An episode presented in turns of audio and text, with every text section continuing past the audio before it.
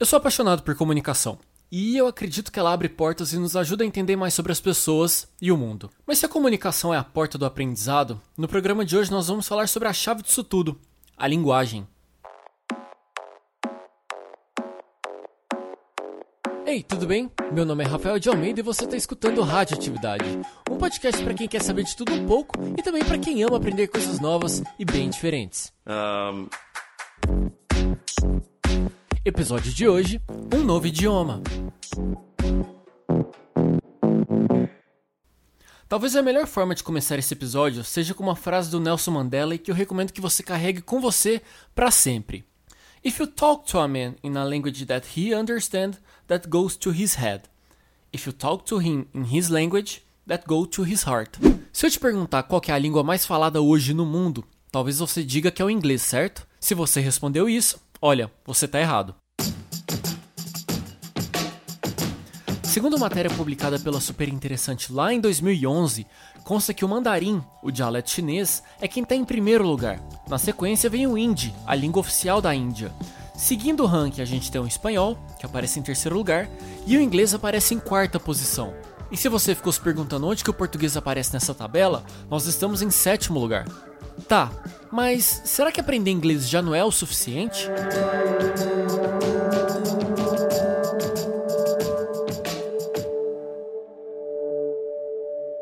A gente pode pensar que as línguas são caixinhas em que a gente coloca informações, histórias, contos, causos mesmo sentimentos, sensações. E uma das principais ferramentas para se ter acesso a uma caixinha dessas que você não domina é a tradução.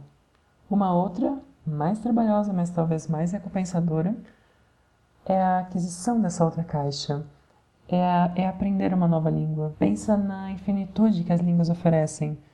Como expressar graus de polidez em coreano, como se transmitiram grandes obras gregas, latinas ao longo dos tempos. Qual o tom, quais os personagens presentes em narrativas indígenas de uma pequena tribo no interior da floresta amazônica. Ou a poesia iraniana. Você já ouviu falar sobre o quanto ela é rica? O convidado do programa de hoje é o José Roberto Omelli. Ele que veio de Bauru para São Paulo para cursar letras e acabou se apaixonando por linguística. E dentre os idiomas que ele já estudou estão o inglês, o espanhol, o finlandês, o holandês, o esloveno, o húngaro, o russo, hebraico, tcheco, grego, hindi. Existem outros bons motivos para que você continue tentando aprender uma língua estrangeira. Para o mercado de trabalho, ter habilidade com diferentes línguas pode ser um puta de um diferencial no seu currículo. Para quem quer aprender mais sobre cultura e o mundo, o desafio de novos idiomas é um prato cheio. Dá para aprender muita coisa nesse barco. Diversão. Sim, Dá uma olhada por aí na quantidade de jovens que estão aprendendo coreano enquanto curtem seus ídolos K-pop. O mesmo vale para a turma que se apaixonou por espanhol naquela época em que todo mundo curtia Rebelde e RBD. O que você gosta que não está disponível em português? Um livro, um seriado, uma HQ, enfim, talvez esse seja um bom começo. Por fim, você fortalece a sua memória, cuida do seu raciocínio e, segundo alguns estudos, reduzem os riscos de desenvolver demência ou Alzheimer. Tá bem, mas por onde começar? Ali atrás eu já dei algumas dicas, viu? Quando comentei sobre você procurar ligar o idioma que você quer aprender com algo que você goste, seja música, livros, seriados, mas o que mais? Uh, como eu disse antes, métodos diferentes vão ser mais ou menos eficazes dependendo de pessoa para pessoa. Sem dúvidas, conteúdos como a literatura, como a música, não vão só te ajudar a pôr em prática aquilo que você aprendeu, mas vão também te dar uma percepção melhor da cultura daquele povo o que jamais deve ser dissociado de uma língua. Para mim, meu maior interesse sempre foi estrutural. Eu era a, eu era criança que queria desmontar tudo e quando eu descobri as línguas não poderia ter sido diferente. Então, eu me apaixonei rapidamente por um viés sistemático de enxergar as línguas, desde como se organizam os sons dentro de palavras até como se organizam, quais são os graus de organização e hierarquia das palavras dentro de frases. Por isso, minha escolha em fazer a faculdade de Linguística acho que foi muito feliz. E, e me deu espaço para me aprofundar em algumas línguas com mais rapidez também. Mas você não precisa de uma graduação para estar preparado para estudar uma língua. Talvez nem mesmo melhore sua aprendizagem, talvez você tenha outros interesses. Minha dica é: comece. Se você quer ser autodidata, ainda a internet tem material suficiente para você consumir por toda a sua vida sem parar. Procure pessoas para praticar, existem inúmeros fóruns, grupos onde você pode conversar, tirar dúvidas, enfim. E lembre-se das principais competências linguísticas. Os famosos listening e reading são essenciais, porém são atividades passivas. Se você está estudando sozinho, não deixe de praticar ativamente com produção oral e escrita com certeza você vai se desenvolver, você vai desenvolver suas habilidades com mais confiança. E pode confiar, a partir da segunda língua, aprender outras fica bem mais fácil. Porque você já vai ter superado o bloqueio, o medinho inicial de uma língua diferente e vai estar mais confortável com os estudos por causa, da, por causa de uma maior autoconfiança mesmo. Você vai começar a aprender por semelhanças e diferenças. Por exemplo, como Sufixos verbais em tcheco, em croata e mesmo em grego moderno são tão semelhantes, ao passo que em espanhol, por exemplo, eles são tão diferentes. Sim, ninguém disse que ia ser fácil. E é justamente por isso que o Roberto está aqui, para ele também poder falar pra gente quais são as maiores dificuldades que as pessoas têm no aprendizado de novas línguas e quais são os caminhos para tentar contornar essas barreiras. Para dar uma resposta que eu acho que se aplica a mais pessoas, para mim, as dificuldades extrínsecas são mais frequentes do que as que são necessariamente ligadas ao idioma em si. Por quê? Porque existe uma variedade enorme de escolas, de profissionais, profissionais sérios, né? Uh, não me refiro a esses fale alemão em três meses, destrave seu inglês em três passos simples. Por favor, né? Uh, podem até dar alguma ajuda, mas a promessa, na maioria das vezes, é ambiciosa demais, não é assim que funciona. Você encontra diversos métodos no mercado e possivelmente todos funcionam em maior ou menor escala, dependendo do objetivo. Mas enquanto certa metodologia funciona para uma pessoa, para outra praticamente pode acabar não fazendo muito efeito, porque cada um vai ter seu próprio percurso de, de aprendizagem.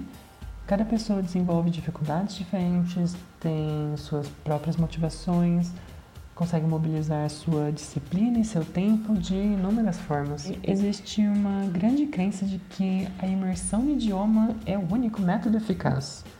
E realmente pode ser sim muito eficaz. Agora, a gente precisa ter em mente de que não é porque crianças aprendem línguas com tanta eficiência que adultos vão alcançar esse objetivo replicando os mesmos passos. Na psicolinguística, uma das áreas que estuda a aquisição da linguagem, uh, tanto por crianças quanto por adultos como segunda língua, existe a chamada hipótese do período crítico, que nada mais seria do que a janela temporal em que o cérebro, grosso modo, estaria aberto a receber uma língua de forma natural, ou seja, aquela língua que a criança vai adquirir como materna por apenas estar exposta a um ambiente linguístico rico naquela língua. O tempo que dura esse período é variável. Sabe-se que a partir de cerca de três meses antes de nascer, ainda no útero da mãe, a criança já está internalizando algumas características da língua, como a melodia, a prosódia que aquela língua costuma ter.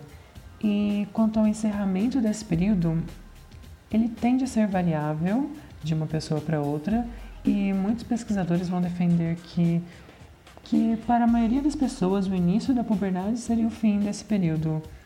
Mas imagina-se até que, por algumas raras exceções, ele sequer seja interrompido. Daí as pessoas que teriam uma facilidade absurda para aprender línguas. Mas, claro que cada caso é um caso e cada aspecto deve ser estudado sobre, sobre suas particularidades. Bom, tudo isso para dizer que, que nosso cérebro adulto não aprende uma nova língua da mesma forma do que de uma criança. Portanto, apenas replicar a ideia de imersão não é tão útil se não for devidamente adaptada ao público. Afinal, se você não puder se mudar para um país da língua alvo ou não puder se dedicar exclusivamente à língua, você vai precisar de muito tempo para conseguir seu objetivo.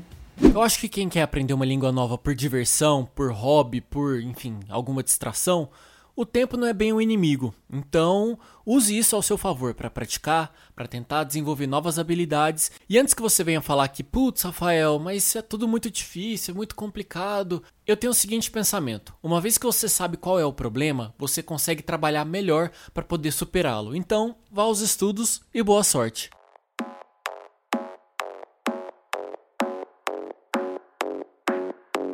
Eu quero abrir um espaço aqui para a gente poder falar rapidinho sobre o perfil do Radioatividade lá no PicPay. Sim, a partir de agora você pode contribuir com a manutenção desse belo programinha que eu me esforço pra caralho pra botar no ar. E olha, 3 reais você já ajuda muito aqui na manutenção do programa. E é por isso que eu quero mandar aqui um grande abraço e um grande beijo para duas pessoas que começaram já a assinalar e a apoiar o Radioatividade, que é o meu querido Gustavo Gobi e Franciele Araújo. Olha, gente, Beijo grande, muito obrigado pelo apoio de vocês, porque ajudam a fazer tudo isso acontecer, tá certo? E você que quiser contribuir com a radioatividade, tem duas maneiras. Você pode acessar picpay.me barra radioatividade ou direto lá no aplicativo do PicPay, clicar em pagar e digitar na busca radioatividade. Você já vai ver lá a minha fotinha, seleciona o plano e é isso, você vai fazer um podcaster muito feliz que vai continuar ralando e motivado para poder levar conteúdo super legal para vocês aí do outro lado, tá certo? Então é isso, eu vou deixar os linkzinhos aqui também na descrição do episódio. Se você conseguir contribuir, fica aqui o meu muito, muito, muito obrigado e no próximo episódio eu também mando um super beijo para você, tá certo?